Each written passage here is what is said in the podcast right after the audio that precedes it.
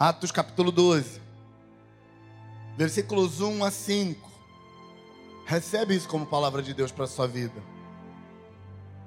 Por aquele tempo, mandou o rei Herodes prender alguns da igreja para os maltratar. O versículo 2 diz: fazendo passar a fio de espada a Tiago, irmão de João. Vendo ele ser isso agradável aos judeus, prosseguiu, prendendo também a Pedro. O versículo 4 diz assim: Tendo-o feito prender, lançou-o no cárcere, entregando-o a quatro escoltas de quatro soldados cada, para o guardarem tensionando apresentá-lo ao povo depois da Páscoa. Apresentar o povo era matar também. Pedro, pois, estava guardado no cárcere, mas havia incessante oração por parte da igreja a favor dele. De vez em quando, eu encontro alguém que diz que não acredita em milagre. E quando a gente fala de algum milagre para ele, eles dizem: eu tenho outra explicação para esse milagre.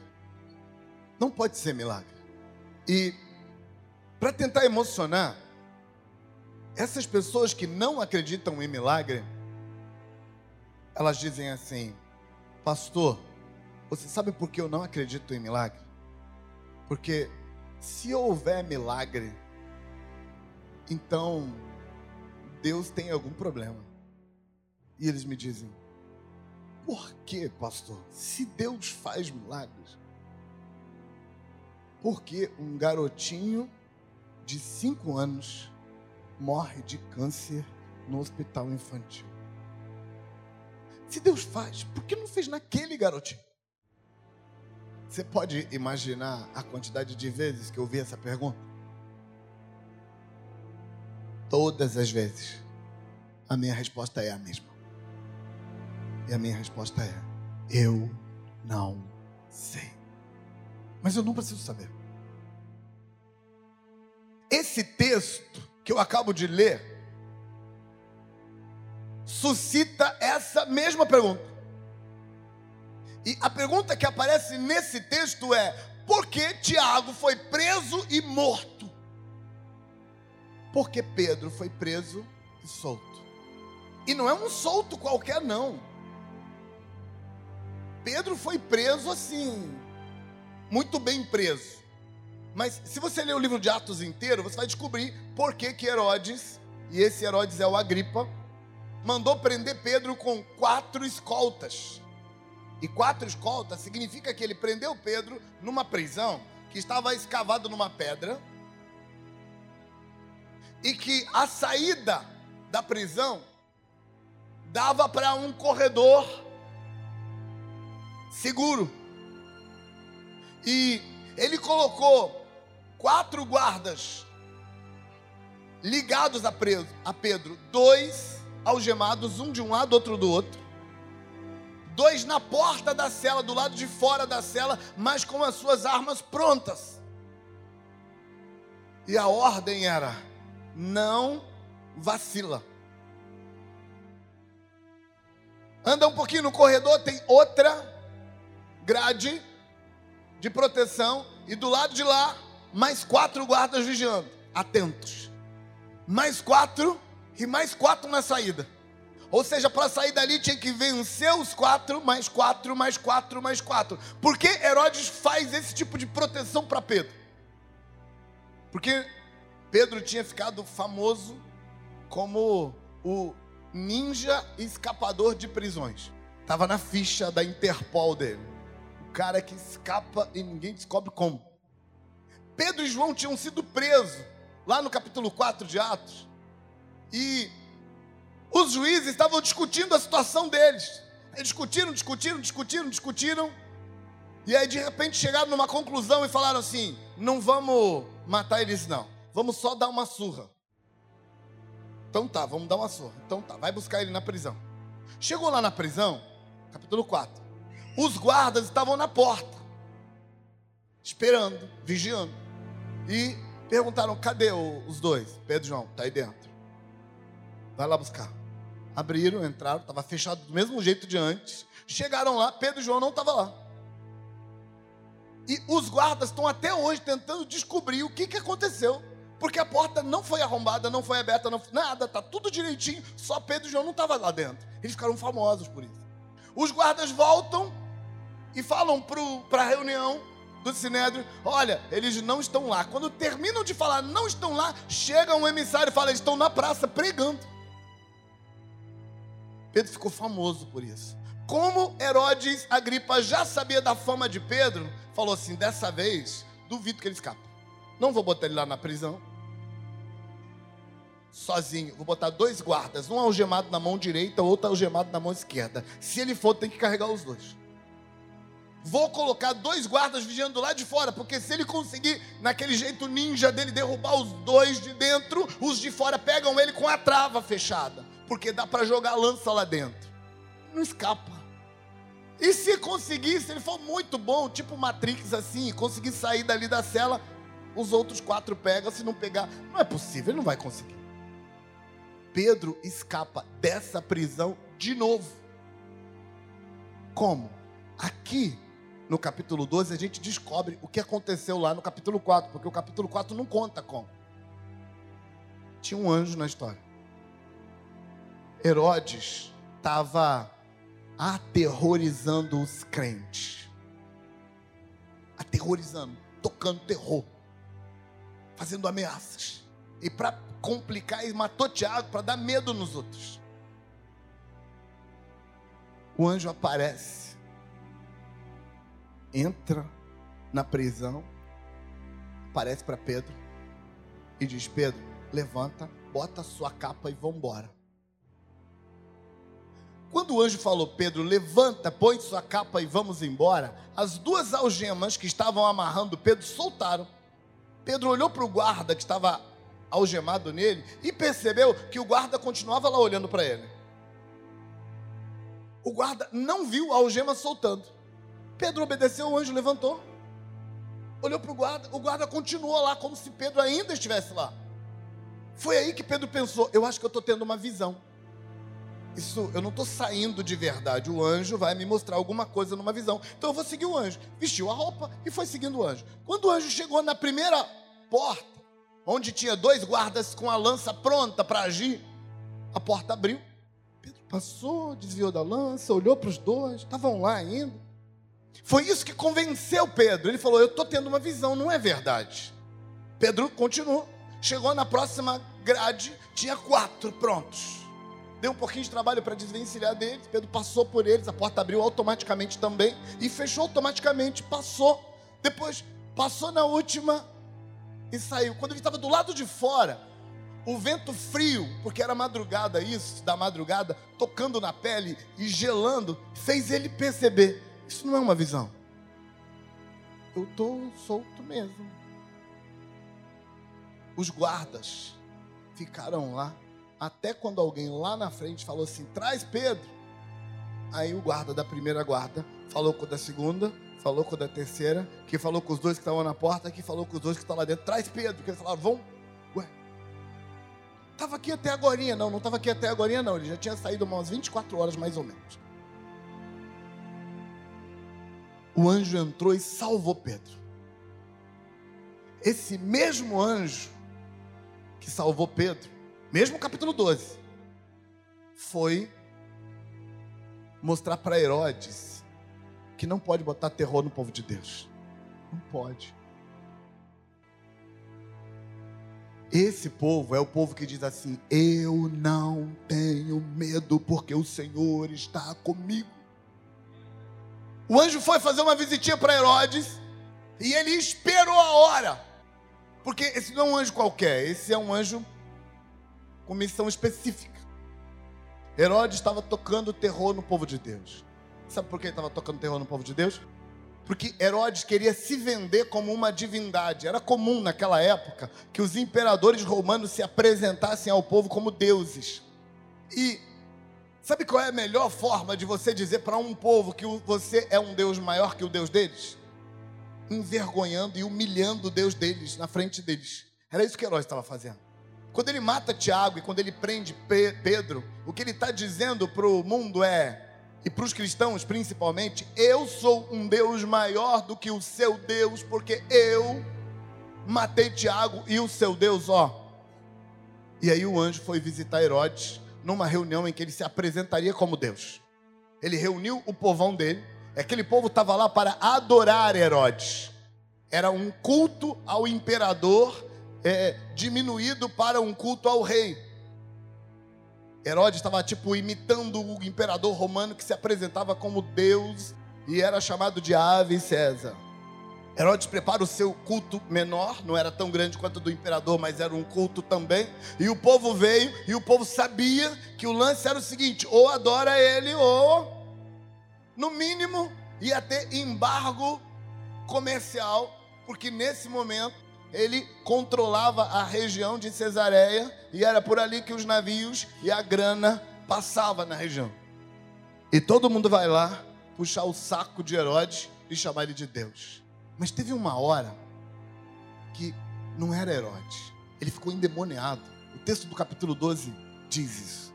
Não diz que ele ficou endemoniado, mas diz que ele começou a falar com uma voz gutural, falar de um jeito diferente.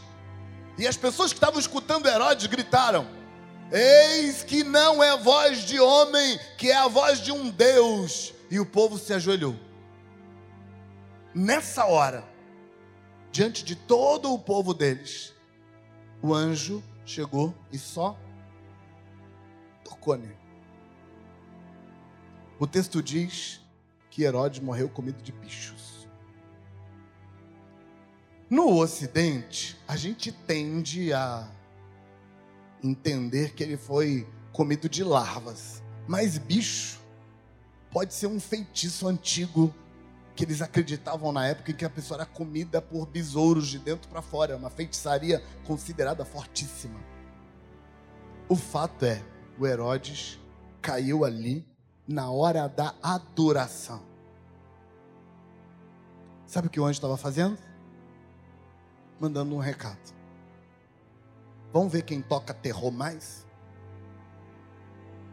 Vamos disputar para ver quem é capaz de tocar terror mais terror? E o terror tocado por Yahvé, expondo Herodes e dizendo para o povo assim: Meu povo, não tenham medo, porque eu sou o seu Deus. O terror foi tocado. O Herodes foi mostrado para o mundo como prova de que Deus é Deus. Mas não é de Herodes, nem de Pedro que eu quero te contar. Porque eu podia falar só da escapada espetacular de Pedro. Porque até hoje aqueles soldados estão em algum canto do inferno pensando como aquele cara escapou. Até hoje. Pensando, matutando, fazendo cálculo. Sabe aqueles meninos espertos? Que quando o mágico faz uma mágica, ele fica tentando descobrir como é que o mágico fez? Então, os soldados estão lá até hoje matutando, tentando achar o jeito. Como Pedro escapou? Eu podia falar dessa escapada e eu podia falar de Herodes sendo exposto como prova de que Deus guarda os seus. Mas eu queria falar de Tiago. Tiago não escapou e Tiago morreu. Pergunta: por quê? Por que Tiago morre?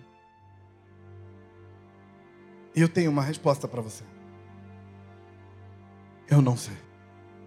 E você não precisa saber. Eu só preciso saber que Pedro foi salvo da prisão. Eu só preciso saber que Deus tocou o terror no Herodes. Eu só preciso saber que Deus ainda é Deus. Embora eu não saiba o que ele estava fazendo quando deixou Tiago morrer. Que é a pergunta que os controladores de plantão que os ansiosos de plantão fazem, porque nós, os controladores de plantão, os ansiosos de plantão, nós queremos controlar as nossas vidas nos mínimos detalhes e a gente quer ter certeza de que nada vai dar errado na nossa vida. A gente quer ter certeza de que se a gente andar em fidelidade, se a gente colocar a vida no altar, se a gente seguir o caminho, tudo vai funcionar direitinho e nada vai dar errado. E se for dar errado, a gente até aceita. Vai dar errado? Vai. Então me diz quando. Quando vai dar errado? Outro dia eu preguei aqui sobre aceitar o consolo. Quem lembra dessa pregação? Sobre aceitar o consolo. Eu esperava que mais gente lembrasse. Aceitar o consolo de Deus. Quem lembra de eu falar sobre as pessoas que são inconsoláveis, que ela não aceita ser consolada? Quem lembra? Ó, oh, aumentou. É porque eu não falei a parte certa da palavra. Teve uma irmã que viu essa palavra na internet. E aí ela mandou uma mensagem para mim perguntando: Pastor, eu entendi tudo, me consolou, agora eu parei de ser pirracento, estou deixando Deus me consolar, estou deixando Deus afofar a cama, se não é o dia de curar a enfermidade ainda. Mas tem uma coisa me agoniando, pastor. O que está me agoniando é o que eu quero saber como eu faço para calcular quando é o tempo de curar o enfermo e quando é o tempo de afofar a cama? E eu perguntei, e você quer saber disso? Para quê? Para quê? Não, pastor, é porque se for o tempo da, de Deus curar a gente, aí fica tranquilo. Se for o tempo de afofar a cama, eu preciso saber para eu lidar com isso. Então eu disse para ela, irmã, você não precisa saber. Deixa eu te contar uma coisa. Se Deus é Deus na sua vida, Ele é Deus. Então relaxa, Deus está no controle, você não tem que saber de nada. Ele está fazendo alguma coisa que você não entende. Ele está operando alguma coisa que você não entende. Mas, pastor, eu só queria saber. Não é para você saber. Se fosse para você saber, Deus teria te contado. Aceita não saber. Sabe, tem algumas pessoas que, se você quiser matar ela, você diz para ela que tem um segredo para contar, mas não vai contar hoje. Tem um segredo para te contar, mas eu não vou contar hoje, eu vou contar amanhã. Pode saber, no meio da madrugada ela vai te ligar e ela vai dizer assim: Fulano, pelo amor de Deus, não me mata, não me conta logo isso. Nós estamos tentando saber os segredos de Deus. E, irmãos, às vezes Ele vai contar, mas às vezes não. É, tem uma fala, acho que é de Provérbios de Salomão, que diz que os segredos de Deus são para os seus servos. E tem gente se esforçando para ficar bem servo mesmo, para Deus não esconder nada deles. Sabe qual é a inveja que essas pessoas mais têm?